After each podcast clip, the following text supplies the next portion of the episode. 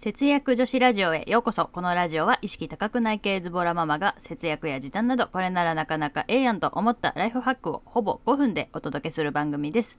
どうも、パーソナリティのせっちゃんです。今日は2021年5月26日です。今日の節約情報局はファミマのプライチをご紹介したいと思います。今回もですね、カフェラテとコーヒーのプライチになります。えージョージアのクラフトマンカフェラテ、えーまたは、えクラフトマンブラックを購入するとクラフトマン微糖と引き換えできる無料クーポン券がもらえます、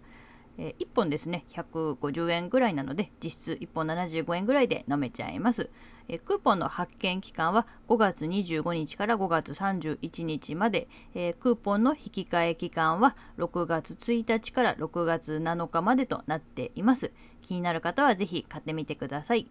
ということで第144回節約女子ラジオを始めていきます。このラジオは今の生活を変えたい。そんなあなたのブログ作りを応援ゆるブログの提供でお送りします。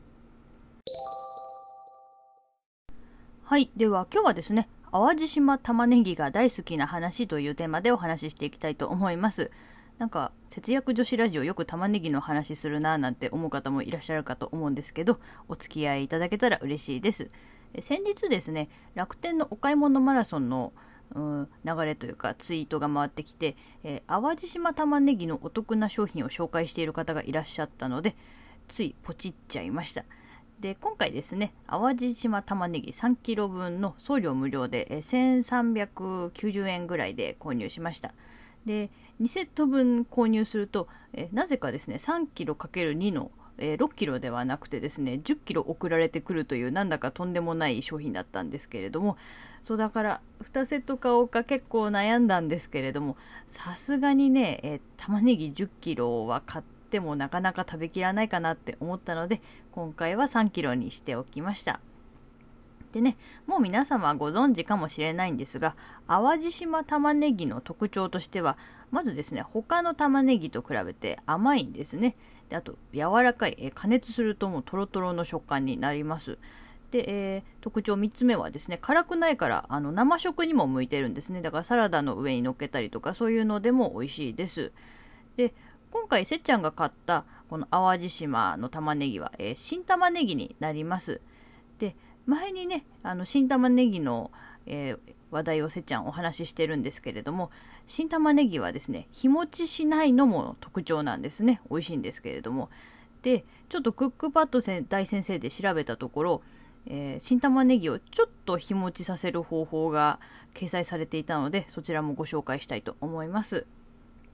でどうするかと言いますとまず土のついた皮を剥いてさっと水洗い。で頭とお尻をあの端っこの方ギリギリで切り落としちゃいます。でそんでラップで巻き巻きですね。巻いちゃいます。でそんで、えーえーそれを冷蔵庫で保管するといくらかは傷みにくくなるみたいですね、まあえーご参考までにえ紹介させていただきました。で今日はですね淡路島玉ねぎが大好きな話ということでひたすら淡路島玉ねぎと、えー玉ねぎの保管方法について お話しさせていただきましたが、えーちなみにせっちゃん宅はですね今回、えー淡路島の新玉ねぎどうやって食べたかと言いますと、えーとりあえずスライサーでねスライスしてサラダにしたのと、えー玉ねぎステーキにして初日は食べてみました。ぜひねおすすめの食べ方があったら教えてもらえたら嬉しいです。というわけでこのラジオでは節約や時短に関するちょっと役立つ話からわりかしどうでもいい話まで気ままにお伝えしています。ツイッターでご意見ご感想など大募集中です。お得情報や節約豆知識などなどハッシュタグ節ラジをつけて投稿してください。お待ちしております。今日も最後まで聞いていただきありがとうございました。このラジオは20代で世界一周し脱サラした夫婦が晩酌しながら楽しく語るそのまま夫婦さんの提供でお送りしました。あ